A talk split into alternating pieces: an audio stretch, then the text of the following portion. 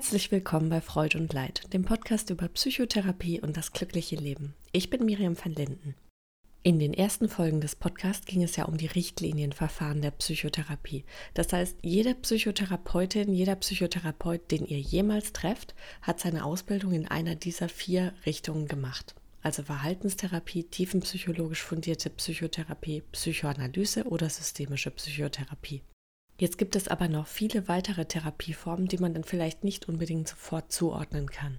Eine interessante Therapieform ist die Schematherapie und um die geht es heute. Um zu verstehen, wie sie funktioniert, spreche ich mit Dr. Denise Ginsburg-Marco. Sie ist niedergelassen in eigener Praxis in Offenbach am Main, wo sie verhaltenstherapeutisch und schematherapeutisch arbeitet.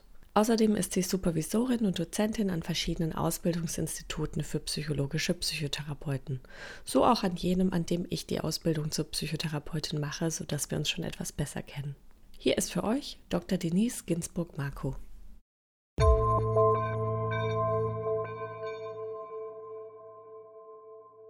Denise, vielen Dank, dass du heute hier im Podcast bist.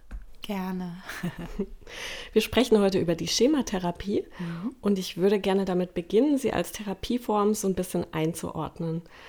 Also ähm, wenn man jetzt zum Beispiel auf eine Website schaut von einer psychotherapeutischen Praxis und da steht Schematherapie als Kompetenz, welchen Ausbildungshintergrund kann man sich denn dann bei der Person vorstellen? Mm, also das kann unterschiedlich sein. Ähm es ist so, dass meistens die Schematherapie noch eine Zusatzausbildung ist zu einer grundständigen Ausbildung. Ganz, also vor allem Verhaltenstherapeuten habe ich so das Gefühl, wählen einfach nochmal diesen Zusatz, weil die Schematherapie ein Verfahren ist, das sehr mit Emotionen, also mit Gefühlen arbeitet und wie in der Verhaltenstherapie, also ich selber bin auch Verhaltenstherapeutin, ähm, wir werden so ganz gut darin trainiert, auch mit Gedanken und mit ähm, Einstellungen, Grundeinstellungen, Glaubenssätzen zu arbeiten und die so auf kognitiver Ebene zu hinterfragen, also viel damit zu gucken, trifft das zu, trifft das nicht zu, was gibt es für ähm, Beweise dafür und dagegen, aber wir ähm, scheitern oft oder wir stehen vor so ein bisschen Herausforderungen, wenn der Patient uns dann irgendwann sagt, ja, ich verstehe ja, dass das ein falscher Glaubenssatz ist, aber ich fühle mich halt trotzdem irgendwie immer noch schlecht und ich komme so aus dem Muster nicht raus. Ne? Und das ist dann, da fehlen uns ein bisschen die Handwerkszeuge in der Verhaltenstherapie und da bringt die Schematherapie ziemlich viel mit. Aber man kann natürlich auch mit jedem anderen Hintergrund, also ne, mit jedem anderen Richtlinienverfahren oder ähm, Ausbildungsverfahren dann auch noch eine, ein Training in der Schematherapie machen oder sich zertifizieren lassen. Aber ich merke so, dass andere Schulen, die einfach schon so ein bisschen emotionsfokussierter arbeiten, wie jetzt so tiefenpsychologisch fundierte Therapie oder jetzt auch Analytiker, dass die ähm, da einfach schon ein bisschen Mechanismen und Tools haben. Ja, aber das ist so der Hintergrund. Mhm. Okay, also es ist keine eigene Psychotherapie-Richtung, wie jetzt die großen Hauptrichtungen wie Verhaltenstherapie, tiefenpsychologisch fundierte Psychotherapie, systemische Psychotherapie und Psychoanalyse. Genau, es ist kein Richtlinienverfahren, so noch, ne? aber es ist schon auch eine, eine Strömung, eine Schule. Also wir würden das so der dritten Welle der Verhaltenstherapie so mhm. äh, zuordnen, wie jetzt zum Beispiel auch das CBASP oder ähm, ACT, ja, mhm. so. Also schon eine in sich geschlossene, konsistente Theorie auch mit einem eigenen Modell, aber es ist jetzt nicht eine eigene, ein eigenes Richtlinienverfahren. Mhm. Okay, so dann zum Inhalt der Schematherapie und zu den Grundannahmen. Was ist denn eigentlich mit Schema überhaupt gemeint? Also ein Schema oder in der Schematheorie würden wir sagen, dass ein Schema immer ein Muster ist von Gefühlen, Erinnerungen, ähm, Gedanken und Körperempfindungen. Also da kommt ganz, ganz viel zusammen. Und es ist so, meistens, wenn wir auf die Welt kommen, dann ähm, ist noch unsere Hirnrinde, also unser Kortex, noch sehr äh, plastisch, also ausbildungs-, ausbaufähig. Und wir machen ja ständig Erfahrungen. Und ähm, die prägen sich, diese Erfahrungen prägen dann wirklich auf neuronaler Ebene bestimmte Muster ein. Also wenn zum Beispiel wir immer merken, wenn ich weine und rufe nach der Mama, weil ich Hunger habe und die Mama kommt dann, ja, dann entwickeln wir ein adaptives Schema von Verlässlichkeit, Vertrauen, Bindung, ja. Wenn wir aber die Erfahrung plötzlich machen, ich rufe, ich weine, ich bin Baby, ich habe Hunger, dann und die Mama kommt mal, kommt nicht, dann entwickeln wir eher ein Schema von Instabilität zum Beispiel, ja, weil ich kann mich nicht darauf verlassen, huch, äh, die Welt oder die Umwelt ist für mich gefährlich, nicht richtig interpretierbar, nicht richtig einordnbar. Und Schema bedeutet immer, dass sich unser ähm, Gehirn oder unsere Gedanken versuchen wollen, natürlich die Komplexität dieser Erfahrung zu bündeln, damit wir es später leichter haben, Situationen einzuordnen im Leben. Ne? Das heißt so äh, ganz grob gesagt Schema. Okay, also so wie du es jetzt beschreibst, sind Schema aber an sich erstmal einfach Muster, die etwas irgendwie zusammenfassen oder beschreiben. Also nicht per se negativ nee, oder positiv. Gar nicht. Ne?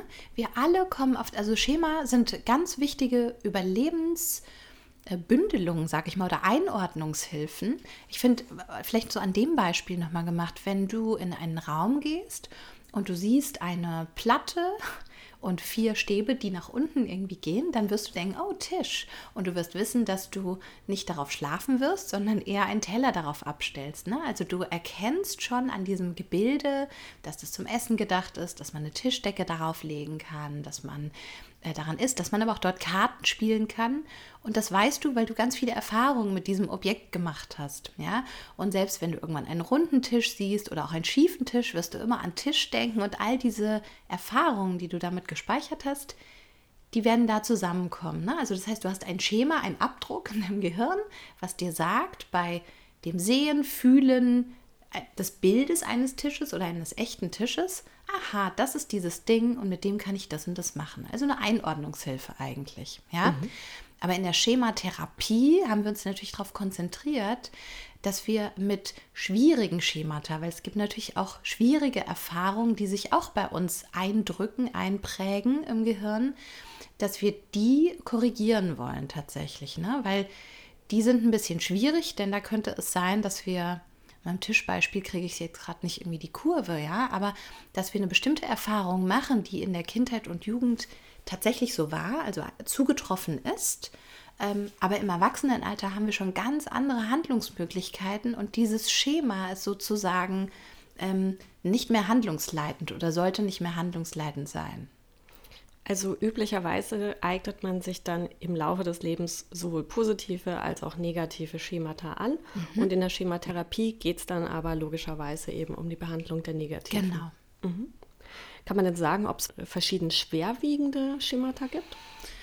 Die Schemata oder die Entwicklung von Schemata orientiert sich ja immer an den Grundbedürfnissen und zwar an der entweder Erfüllung positiver Grundbedürfnisse, dann entwickeln wir adaptive Schemata, oder an der Frustration negativer, äh, äh, an der Frustration von Grundbedürfnissen. So, also sprich, wenn ich das Bedürfnis nach Bindung habe, was jeder Mensch ja universell erstmal mitbringt, das ist ganz wichtig, wenn wir Babys sind, wir brauchen Bindung, wir brauchen Zuwendung und Liebe. Und wenn dieses Bedürfnis frustriert wird, und das ist natürlich ein sehr, sehr wichtiges Bedürfnis, Bindung, dann entstehen da Schemata, die schon ähm, auch manchmal sehr existenziell sich anfühlen können. Ne? Also zum Beispiel so ein Schema wie emotionale Entbehrung oder wirklich Missbrauch, Misstrauen, ja, also wenn ich diese Erfahrung gemacht habe, dass ich mich auf Bezugspersonen gar nicht verlassen konnte, dass die mich sogar richtig missbraucht haben, entweder emotional, weil, ähm, weil die mich eingesetzt, instrumentalisiert haben für eigene Bedürfnisse oder aber wenn Bezugspersonen mich dahingehend geschädigt haben, dass sie ähm, völlig desinteressiert waren, was mich irgendwie oder meine Bedürfnisse, also ne, mein Leben angeht, dann sind es natürlich äh, schon auch Muster, die da entstehen, die eine ziemlich äh, große Hilflosigkeit ähm, vermitteln. Ne? Also würde ich sagen, das sind schon schwerwiegende Schemata, aber letztlich, es geht immer darum, welche Erfahrung habe ich gemacht in Bezug auf das Grundbedürfnis, was frustriert wurde. Und dementsprechend stärker oder etwas schwächer bilde ich ein Schema aus. Ne? Also ich kann ein etwas leichter ausgeprägtes Schemata von Misstrauen haben, Schema, oder ein schweres, ne? weil ich sehr intensive und äh, schwerwiegende Erfahrungen in dem Bereich gemacht habe oder eben vielleicht eine mittelgradige. Mhm. Also man erfasst sozusagen erstmal nicht nur, welche Schemata für einen eine Rolle spielen im negativen Sinne, sondern auch, wie stark sie präsent sind. Also es gibt schon die Möglichkeit, zum Beispiel mittels Fragebögen, ja, also mit einer Diagnostik auch zu gucken, wie stark und in welchem Bereich mhm. ähm, fühle ich mich belastet. Ne? Also die Frage ist nur immer, wie aussagekräftig sind diese Fragebögen, weil die fülle ich ja aus aus meiner eigenen Sicht. Also es kann natürlich sein, dass ich selber gerade in einem bestimmten Schema oder in einem Modus bin, wo ich auch meine eigenen Muster gar nicht so genau wahrnehmen kann oder ähm, na, ich da vielleicht so die Aussagen treffe, wo ein Therapeut später mit mir aber noch hinfühlen kann und sagen kann, hm, pass mal auf, da ist aber vielleicht noch das ein oder andere Muster oder Schema. Ne? Ich verwende gerade beide Begriffe so ein bisschen synonym, weil mhm. ähm, das, ist, das bedeutet ja immer diese Bündelung.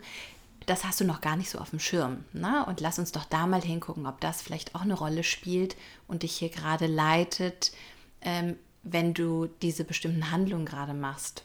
Mhm. Ja.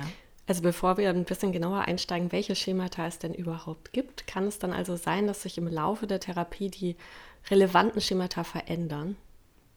Die für mich relevanten, meinst du? Ja. Also für den. Also wenn man zum Beispiel erstmal findet, weil du sagst, mhm. man kann ja vielleicht gerade in dem Muster sein, dass man es gar nicht so einschätzt, wie man es vielleicht zu einem späteren Zeitpunkt einschätzen würde, könnte ich mir vorstellen, dass man im Laufe der Therapie diesen Fragebogen auch anders ausfüllen würde. Ja, genau. Also das wäre das Ziel der Schematherapie, dass ich natürlich irgendwann erkenne, Achtung, hoppla, Moment, hier meldet sich mein, zum Beispiel mein Schema. Ähm, überhöhte Standards. Ja, ich habe ganz, ganz hohe Ansprüche an mich selbst.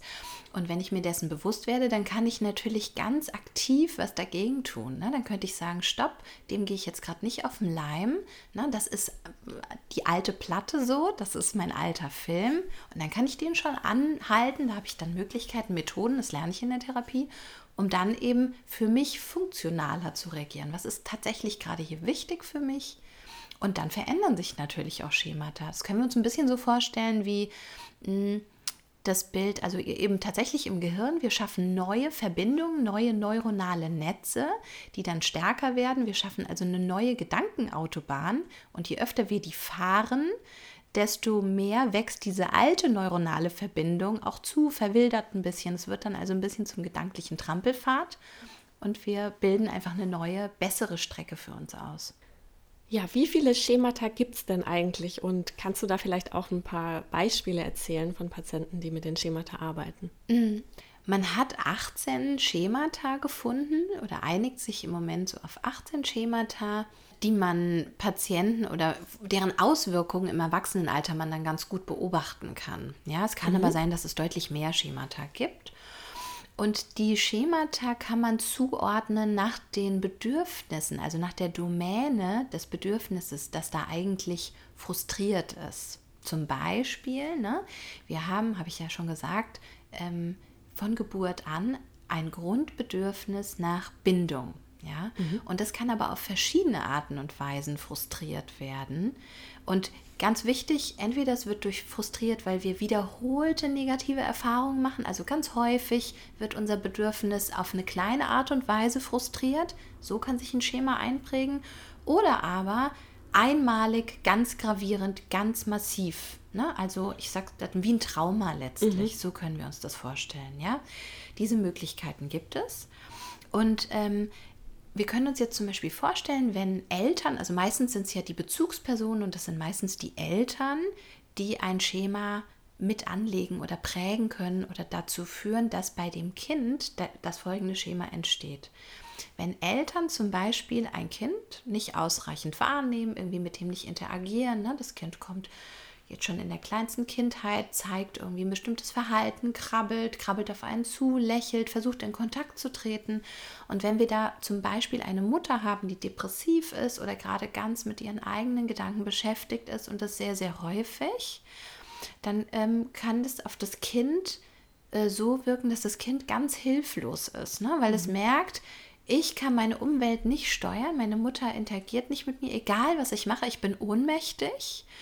Und es entsteht dann das Schema, wenn das sehr häufig passiert, von emotionaler Vernachlässigung tatsächlich. Ne? Das Kind glaubt, entwickelt den Glaubenssatz und passt zugehörige Gefühle von, ich bin nicht wichtig, ähm, ich, keiner kümmert sich um mich, ich bin ähm, vernachlässigt. Ja, also das ist eine Möglichkeit ähm, für eine Schemaentstehung auf Bindungsebene.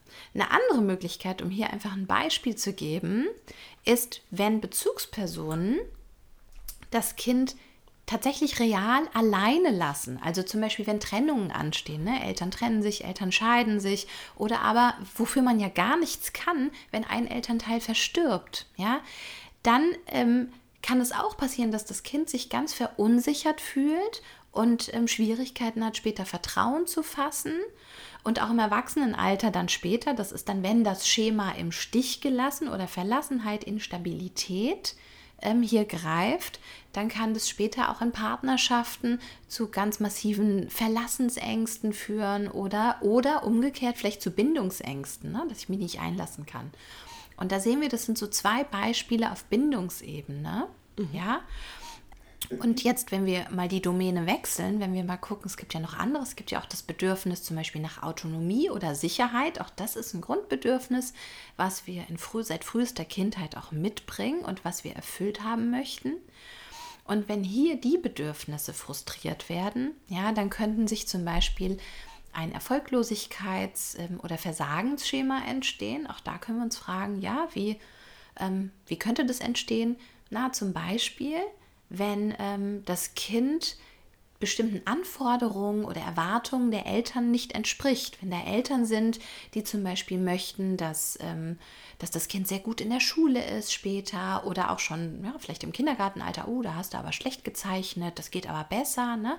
Und das Kind fühlt sich dann die ganze Zeit ja wirklich wie ein Versager, nicht gut genug, weil es merkt, ich bin, ich bin hier nicht sicher, ich bin nicht okay, ja, meine Welt kann nur in Ordnung sein, ich bekomme nur Zuwendung, Rückhalt für Leistung. Ne? Ich, und mein eigenes, ob ich es gut finde oder nicht, ich finde gerade, ich habe ein sehr schönes äh, Strichmännchen gemalt, aber meine Eltern finden das nicht. Ja, so.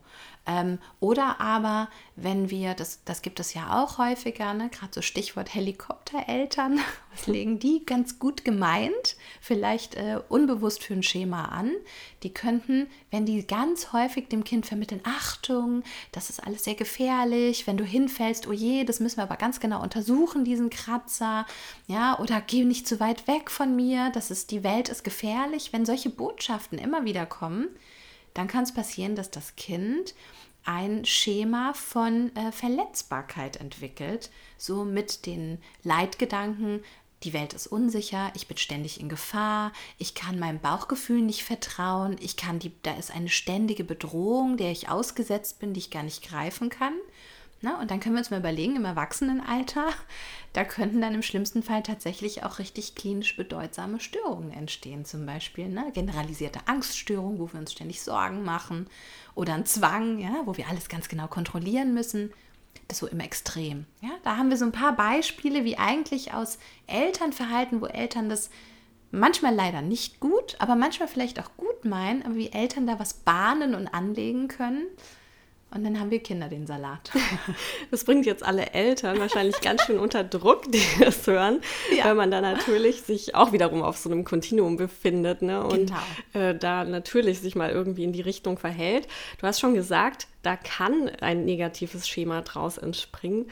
Wann ist es denn so? Also ja. wann werden die denn dysfunktional? Also erstmal möchte ich alle Eltern entlasten. Auch ich als Mama schreibe manchmal schon gedanklich so einen Brief an meinen Sohn. Hups, da habe ich gerade folgendes Schema ein bisschen gefüttert bei dir. Tut mir leid. Ne?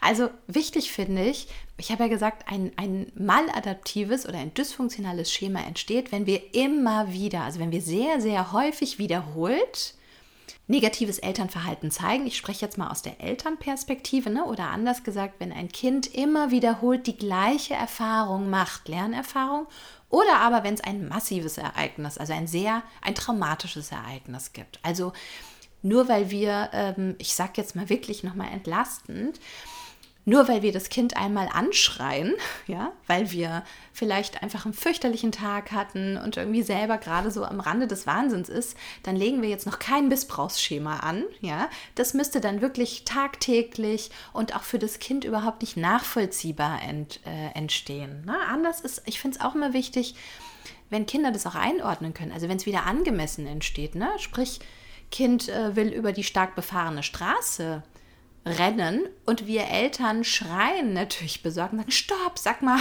geht's noch? Ja, dann, im, dann legen wir ja was sehr Adaptives an. Wir führen eigentlich unseren, unser Kind durch den Lebensalltag und wir setzen Grenzen. Das ist wieder ein adaptives Schema. Wir müssen ja auch unsere Kinder gut führen können. Ne? Mhm. Also wichtig ist wirklich, ähm, maladaptive Schemata entstehen, wenn wichtige Grundbedürfnisse, die in dem Moment gerade sehr bedeutsam für uns sind, wenn die frustriert werden. Und zwar entweder häufig oder ganz massiv. Mhm. Gibt es denn noch weitere Schemata, die dir in deiner Praxis häufig begegnen? Ähm, ein ganz spannendes, ja, muss ich auch gerade dran denken, ist, wenn es ähm, so um den Ausdruck von Gefühlen geht. Auch das ist ein Bedürfnis. Ne? Wir, wir Menschen haben auch ganz gerne, dass wir das, was uns bewegt, das, was wir fühlen, dass wir das auch gerne äußern und sagen dürfen, ja, ohne gleich ähm, Zurückweisung erfahren zu müssen. Und wenn wir das aber nicht können, weil wir zum Beispiel Eltern haben, die dann sehr schnell mit Kränkung oder mit Schuldzuweisung, mit ne, schlechtem Gewissen ähm, uns machen, reagieren, dann kann es passieren, dass wir ähm, folgende Schemata entwickeln, wie zum Beispiel die Unterordnung, dass wir also ständig unser Bedürfnis und unsere Gefühle, unsere Wahrnehmungen denen anderer unterordnen. Oder aber Aufopferung. Das ist auch ein ganz spannendes Schema, wo es tatsächlich darum geht, dass wir sagen, ach nein, nein, das macht mir gar nichts aus. Komm, ich erledige das total gerne für dich. Da habe ich ähm, auch eine Patientin, da ist das ganz ähm, dramatisch tatsächlich, weil sie wirklich so ganz stark sich um die Belange und Bedürfnisse ihrer Eltern kümmert und ihr eigenes Wohl ganz stark hinten anstellt, bis hin zur völligen Selbstaufgabe. Und ihr geht es mittlerweile so elend damit, dass sie auch äh, nachvollziehbar sich Fragen stellt, wie ist das echt, was das Leben zu bieten hat und macht das Leben dann einen Sinn. Und da sehen wir aber, wie stark, also wie stark gefangen sie in dieser Lebensfalle ist, der Aufopferung. Denn wenn sie da aussteigen könnte, dann könnte sie ja auch viel mehr so ihrem inneren Kompass und ihren Werten und ihren Bedürfnissen folgen, aber weil sie das nicht gelernt hat und weil sie dann sofort ganz kritische innere Stimmen hört, wie das darfst du nicht, das hast du nicht verdient, das musst du so machen. Ne? Das ist ja so ein internalisierter Anteil. Sie hat ja die Eltern innerlich schon abgespeichert als Stimme. Dann folgt sie diesem Rat, ja, und ihr geht es dabei dann ganz schlecht, weil sie dann zwar müde ist, aber sich ähm, verkneift zu schlafen, weil sie sagt, stopp, ich muss erst noch einkaufen gehen, da muss ich noch putzen, da muss ich hier noch helfen, ne? oder sie ist krank und trotzdem würde sie Erledigungen machen und das halt bis zu einem Extrem. Ja? Mhm. Vielleicht nehmen wir gerade mal das Beispiel dieser Patientin, um auch noch den Prozess in der Schematherapie so ein bisschen näher zu beleuchten. Ähm, also man hat dann zuerst mal ergründet, wie es überhaupt zu diesen dominanten Schemata bei ihr kam, wenn ich das richtig verstanden habe, ne? mhm. mit den Eltern. Und wie wird aber dann gearbeitet? Also was passiert? Was sind dann die Vorgehensweisen und Interventionen und Methoden? Also vielleicht erstmal, wenn Patienten kommen, dann ähm, kommen die ja mit dem Eindruck, äh, oder mit dem Wunsch, ändere die äußere Welt, mach das Problem weg. Ne? Das ist eigentlich meistens, wie Patienten in allen Therapierichtungen kommen. Und dann ist es ja unsere Aufgabe als Therapeuten, ein Stück zu schauen, hm, das ist ein bisschen schwierig, wir können die äußere Welt nicht verändern, wir können immer nur dein Erleben oder wie du dich dazu positionierst und wie du das wahrnimmst und wie du dann auf die Welt, Umwelt reagierst, da kann ich dir Hilfestellung geben. Ne? Und dann wirst du dich anders verhalten und dann wird es dir auch anders gehen. Das heißt, auch in der Schematherapie, wenn, ähm, wenn das die Methode ist, die wir anwenden möchten zusammen mit dem Patienten, dann geht es tatsächlich erstmal darum, dass wir, nachdem der Patient uns natürlich auch mitteilt, hier, da drückt der Schuh, das führt mich zu äh, dir, das sind ständig so Problemkisten, in die ich reinrutsche, da komme ich irgendwie nicht raus.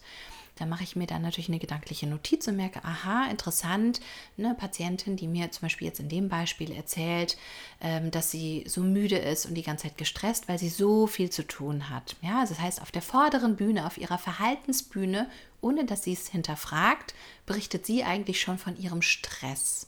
Und Stress ist immer so mein erster Einstieg, dass ich merke, aha, wenn jemand sich durch den Stress leiten lässt, dann ist er im Schema, im Muster. Mhm. Dann führt das Schema. Das versteht der Patient aber an dem Punkt noch nicht. Mhm. So, und dann mache ich eine Anamnese. Das heißt, ich muss schon ein bisschen wissen, wie müssen denn Eltern gewesen sein, dass diese Patientin im Stress ist. Ne? Also was ist die Geschichte? Ich möchte also ein bisschen erfahren über die Eltern, über die Entstehungsgeschichte, wie, wie ist der Patient groß geworden, was hat er für Erfahrungen gemacht und da kriege ich mal mehr und mal weniger Infos. Es gibt mhm. Patienten, die sind da reflektierter und können mir schon ganz gut auch schildern, so schwierige Erlebnisse. Es gibt aber auch welche, die sind, Achtung, jetzt wird es tricky, in so einem Bewältigungsmodus, das können wir uns so vorstellen wie so eine Firewall, die so ein bisschen runterfährt. Das nennen wir distanzierter Beschützer. Das heißt, die lassen ähm, oder die spalten so ein bisschen diese ganz schwierigen Erfahrungen ab und sagen dann sowas wie, ja, also meine Kindheit war super. Also alles gut. Nö, da war, also Mama, Papa waren toll. Aber ich bin voll im Stress. Boah, also ich kann nichts liegen lassen und ich muss ständig das und das machen. Auch da werde ich hellhörig, weil ich denke, das passt ja irgendwie nicht zusammen. Ne? Da, ist, da läuft also so eine Trennwand. Da läuft, läuft gerade der Filter, ja, so die Firewall. Mhm. Ähm, Was können da die Gründe sein, dass es zu der Firewall kommt? Ja, eine starke Flutung, eine starke emotionale Flutung. Ne? Weil wenn ich mir das eingestehe, also wenn ich dann anfange, wirklich drüber zu reden, wie die Eltern waren, wenn ich mir das sogar bewusst mache, dann öffne ich ja schon die Tür zu meinen Gefühlen meines Erlebens und dann glaube ich, das werde ich nicht aushalten können. Das tut so stark weh, dass ich mich wieder ähnlich wie bei einem Traumapatienten auch, ich spalte das ab, ich dissoziiere da ein bisschen.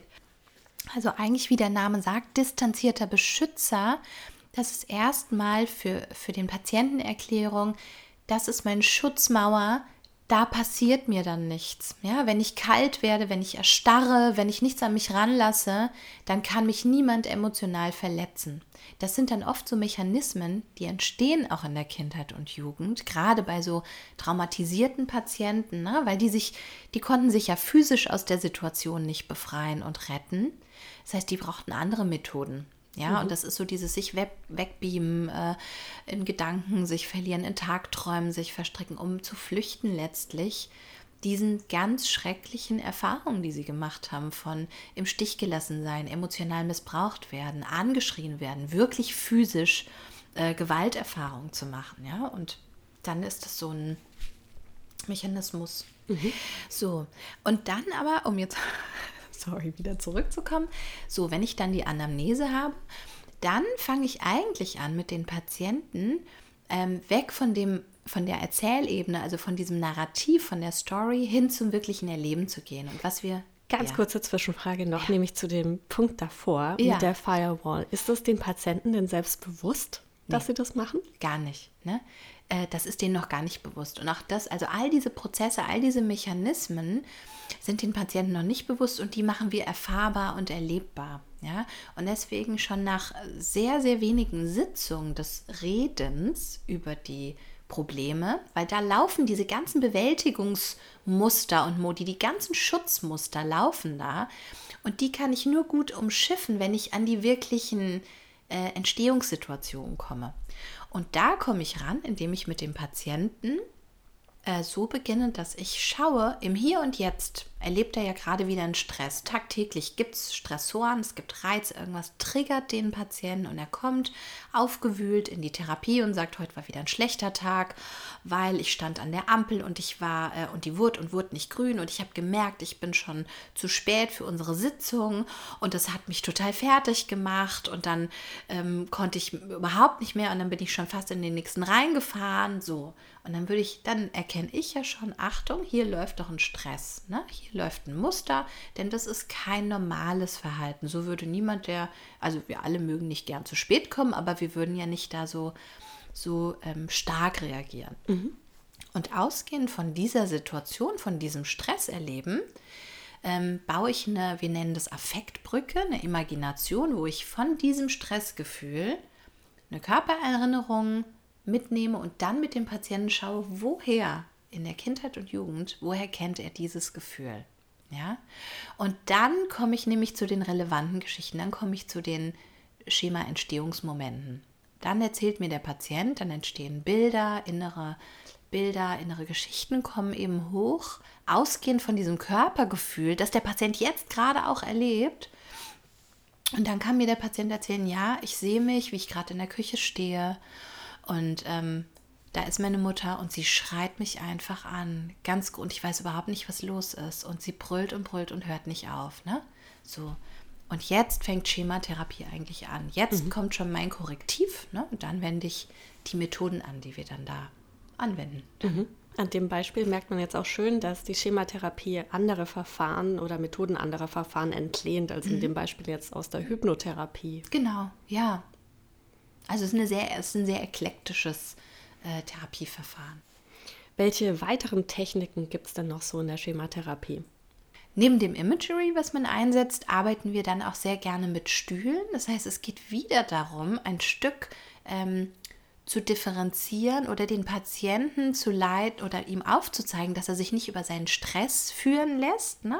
sondern dass er ähm, über den gesunden Erwachsenenmodus, wir sagen, ne, das ist der Modus, in dem die adaptiven Schemata gespeichert sind, die funktionalen, wo er Zugriff hat zu viel mehr Ressourcen seines Erwachsenenalters. Und wenn er sich so durch eine Situation leitet, dann kommt er, dann kommt er eher zu der Erfüllung seiner Bedürfnisse gerade. Also in dem Beispiel jetzt mit dem ich komme zu spät, wenn ich mich dann nicht vom Stress leiten lasse und von dem inneren Kritiker, also von den internalisierten inneren Eltern, die damals mich gestraft haben für Unpünktlichkeit und für Fehler, ja, wenn ich dann sage, hey, ich habe mein Möglichstes getan, Dinge passieren, ne? ich habe das Verkehrschaos nicht herbeigerufen und ich werde zu dieser Therapiesitzung kommen und ich werde meiner Therapeutin sagen, oh schade, bin ein bisschen spät, ähm, aber ich freue mich, dass ich jetzt da bin und ich habe mein Möglichstes getan. So, und jetzt freue ich mich zu arbeiten. Ja, dann habe ich eine ganz andere, auch ein ganz anderes Erleben und auch einen ganz anderen Start für meine Sitzung. Und mir geht es natürlich auch besser, weil ich mich nicht fertig mache.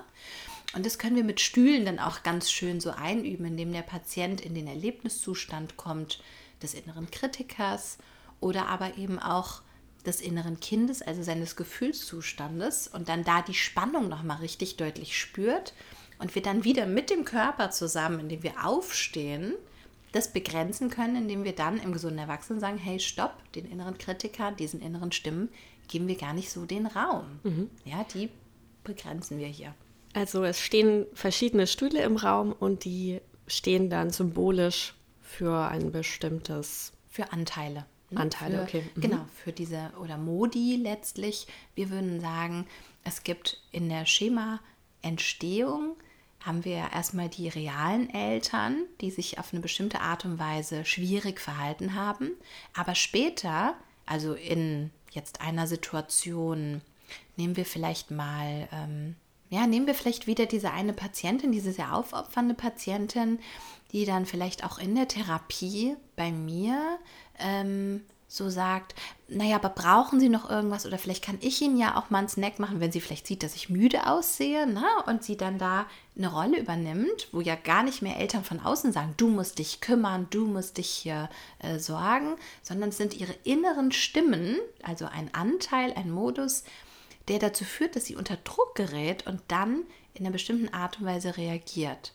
Und demgegenüber ist der Modus des inneren Kindes, das sind eigentlich unsere Bedürfnisse, das, was wir eigentlich wollen, aber wo unsere inneren Kritiker, also dieser andere Stuhl zum Beispiel, eine Antwort hätte wie, das darfst du nicht, das hast du nicht verdient. Und die Ressource, da wo wir hinwollen, ist, dass wir über den Modus des gesunden Erwachsenen eine Lösung finden für die Situation, in der wir da gerade stecken. Aber wie genau läuft das dann ab mit den Stühlen? Setzt man sich dann auf die drauf, stellt sich vor, was dieser Stuhl dann sozusagen vertritt? Oder wie geht man mit den Stühlen genau um? Also vielleicht die Arbeit mit den Stühlen kann man sich so vorstellen, dass bei einem Schematherapeuten im Raum wirklich oft mehrere Stühle stehen. Da gibt es einmal die Therapiesessel, in denen man auch wirklich sitzt, aber ganz häufig gibt es dann noch ähm, zusätzliche Hocker oder Stühle, für die der Therapeut im Kopf schon eine Bedeutung hat, nämlich das innere Kind und der innere Kritiker und vielleicht auch wirklich noch, wie ich meinte, so ein distanzierter Beschützer oder noch ein anderer Modus. Und der Patient weiß das erstmal so natürlich nicht. Der wundert sich dann vielleicht, warum da manchmal mehr oder weniger Stühle stehen. Äh, vor allem, wenn er in einer Sitzung reinkommt, wo wir vorher auch mit Stühlen gearbeitet haben, dann stehen die da vielleicht noch rum. Ähm, aber der Patient sitzt ja erstmal auf seinem Therapiesessel und berichtet über seinen Stress. Und dann führt der Schematherapeut die Stühle ein, indem er sagt, indem er den Patienten letztlich führt und sagt, jetzt setzen Sie sich mal auf diesen Stuhl. Dieser Stuhl symbolisiert gerade Ihren Stress. Sind Sie gerade im Kontakt mit dem Stress? Und der Therapeut würde jetzt, während der Patient auf diesem Stuhl des inneren Erlebens sitzt, auch dieses Erleben aktivieren, indem man nochmal die Story erzählt. Ne? Hier sind Sie, wenn Sie hören von Ihrem Partner, red doch mal mehr, komm doch mal mehr auf mich zu, ständig lässt du dich so gehen. Das ist der äußere Trigger, würden wir Schematherapeuten sagen. Und Sie sitzen hier und spüren jetzt schon, wie Ihnen der Kamm schwillt, ja, und Sie sich total ärgern und Sie sagen, na warte, ich trenne mich. So. Und jetzt wird es spannend, damit wir es nicht äh, so vermischen. Jetzt hätte ich gerne, dass Sie mal den Stuhl wechseln und nehmen Sie mal da drüben, und dann würde ich als Schematherapeutin noch einen Stuhl aufstellen, würde sagen, setzen Sie sich mal hier hin und hier drüben hätte ich gerne, dass Sie mal in Kontakt kommen mit den inneren Stimmen, die dazu führen, dass die kleine Anna da drüben, ne, ihr inneres Kind, dass Sie hier in Stress kommen, wenn Sie hören, dass Ihr Partner sagt, sag doch mal mehr, du lässt dich so gehen, ich kriege ja gar nichts von dir mit. So, das heißt, ich führe und benenne in dem Moment des Hinsetzens auf diese Anteile auch die Anteile und labele sie und sage, diese inneren Stimmen, die Sie da vielleicht hören, nämlich, oh, das ist alles zu viel, du musst dich ständig anpassen, äh, du bist einfach nicht gut genug, ist doch klar, dass er dich kritisiert. Na, diese inneren Stimmen, die nennen wir den inneren Kritiker oder die internalisierten Eltern. Und jetzt wird es noch interessanter. Jetzt stehen wir mal auf und nehmen die Position ein des gesunden Erwachsenen. Und wenn Sie hier so drauf schauen auf die Szene, auf das, was wir gerade sehen, auf das alte Erleben, ja, was wissen Sie da? Würden Sie sagen, dass diese Stimmen haben recht oder haben die nicht recht? Ne? Und dann geht es eigentlich schon an die Arbeit und Auflösung und Zuordnung dieser Muster. Aber statt dass wir das kognitiv machen, wir könnten ja einfach drüber reden. Wir können ja sagen, jetzt stellen Sie sich doch mal vor oder überlegen Sie mal. Oder wir können es wie ein kognitiver Therapeut machen. Okay, es gibt die eine Seite, es gibt die andere Seite. Machen wir das ähm, emotionsgeleitet. Also wir setzen den Patienten tatsächlich auf die Stühle und aktivieren das dazugehörige Erleben. Mhm. Ja, und dann spürt der Patient, der fühlt sich dann wirklich auch im Kontakt mit dieser Hilflosigkeit, mit diesem Stress. Und dann kommen ihm die Erinnerungen, die Schemata von damals. Ne? Also sitzend auf dem inneren Kritikerstuhl ähm, würde dann vielleicht die Patientin sagen, ja, ich fühle mich wirklich hilflos, ich weiß überhaupt nicht, was ich machen soll. Und mein einziger Ausweg ist doch dem zu sagen, ich trenne mich, weil ich habe doch eh keine Chance. Und dann würde ich als Schematherapeutin fragen, Moment, Moment, das ist doch ganz spannend. Wie müssen Eltern gewesen sein, dass ein Kind denkt, es hat keine Chance, es hat keinen Ausweg? Also ich verlasse die aktuelle Szene mit dem Freund und dem Streit und wende mich eigentlich der Schemaentstehung zu, in dem ein Kind sich ausgeliefert, hilflos, ohnmächtig fühlte von Eltern, die wahrscheinlich wild auf das Kind eingeredet haben und das Kind dann nur die Lösungsmöglichkeiten hatte, entweder erstarren, so ich, ich freeze, ich mache gar nichts, oder ich ordne mich unter, ja, ja, ihr habt ja so recht, oder kämpfen, ne? Mhm. Lasst mich bloß in Ruhe, ich steige hier aus, ich verlasse euch. Ja. Ja. Also es ist deutlich mehr als ein Perspektivenwechsel. Man wird sozusagen wirklich dazu angeleitet, sich in verschiedene Anteile von sich selbst reinzufühlen. Genau. Und eigentlich ist es ein bisschen ein emotionaler Perspektivenwechsel, wenn man ja, so will. es ist ein sich emotional, es ist ein sich emotional führen und auch zuordnen. Also ähnlich wie, der in der, wie in der Traumatherapie würden wir fast sagen, es ist eine emotionale Expositionsarbeit, die wir machen. Ne? Und mit dem aktivierten Gefühl macht der Patient aber dann eine neue Lernerfahrung, weil er ja im Stehen zusammen mit dem Therapeuten sich dann überlegt, hey, aber ich als gesunder Erwachsener wie beruhige ich jetzt hier mein Muster? Was müsste ich diesem Kind sagen, damit das hier runterfährt, damit es sich nicht mehr hilflos fühlt und hm. ohnmächtig? Denn ich kann ja, und jetzt kommt die neue Lernerfahrung, jetzt kommt die neue Autobahn, die ich hier prägen möchte, oder den erstmal den Trampelpfad, den ich eintreten will. Jetzt gebe ich einen Impuls rein und sage: Moment, Moment. Ist das, ist das in Ordnung, dass hier Eltern sind, die auf ein Kind so einschreien, eintraschen? Wenn ich hier bin, was, wie würde ich reagieren? Wenn das mein Patenkind wäre, wenn das mein Kind wäre, ne, dann würde ich das zulassen. Und da sind Patienten dann eigentlich auch oft ganz gut drin zu sagen, nein, ich würde das unterbinden, ich stoppe das. Mhm. Und solche Fragen kommen dann vom Therapeuten oder kommen diese Einsichten von den Patienten selbst? Also du hast vorhin schon die Rolle der Therapeuten ein bisschen angesprochen, dass es eben um Anleiten geht. Mhm. Und es ist ja dann auch klar, dass man sagt, dieser Stuhl steht hierfür mhm. und dafür.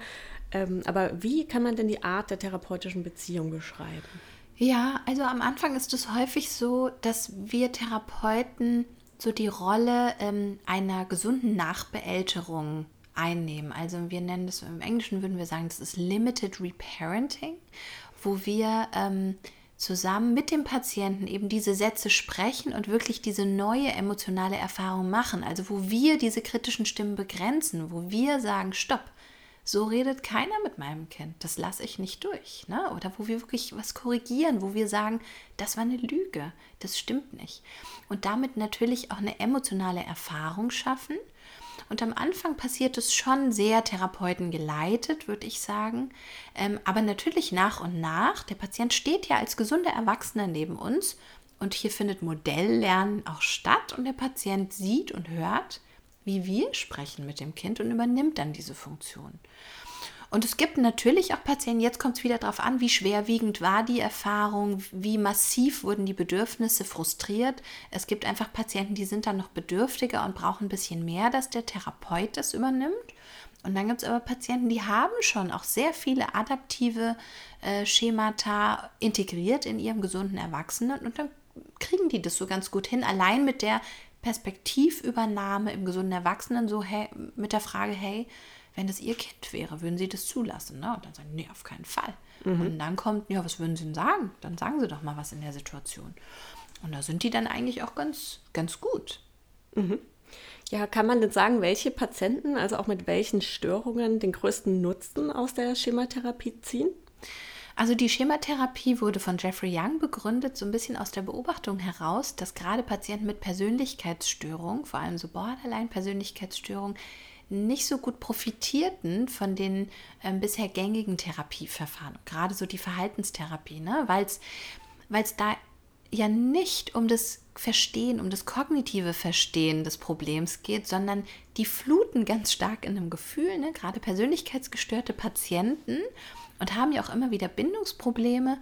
Und das zu regulieren, da also neue Beziehungs- und, und äh, Emotionserfahrungen zu schaffen, dass das eben wichtig war und ja, man würde sagen, das sind sicherlich die Patienten, die ähm, ganz, ganz gut auch von der Schematherapie profitieren, aber ich finde es, also ja, alle Patienten können davon profitieren. Okay, zum Abschluss noch eine Frage. Worin siehst du persönlich dann den größten Mehrwert bei dieser Therapieform? Ich finde wirklich in der Ressource de, der Emotionen. Also ähm, indem ich Veränderung erlebbar mache mit meinem Patienten und so nahbar. Ich bin immer so ein Fan von ähm, erfahrungsbasiertem Lernen, auch in der Verhaltenstherapie. Ne? Ich bin Fan von Exposition, von Verhaltensexperimenten, von realen Beobachtungen. Und ähm, in der Schematherapie, und das finde ich noch schöner, wo ja, wo wir erstmal alte ähm, Kontexte und Bilder und Geschichten haben, dass wir die doch, dass wir da doch nochmal hinreisen können, wie so Zeitreisende und dort eingreifen können. Das finde ich sehr mächtig und schön. Und genau, das ist für mich so ähm, der Benefit. Ja, jetzt bin ich eigentlich ganz gespannt, was meine eigenen Schemata so sind. Vielen Dank für das Gespräch. Sehr, sehr gerne.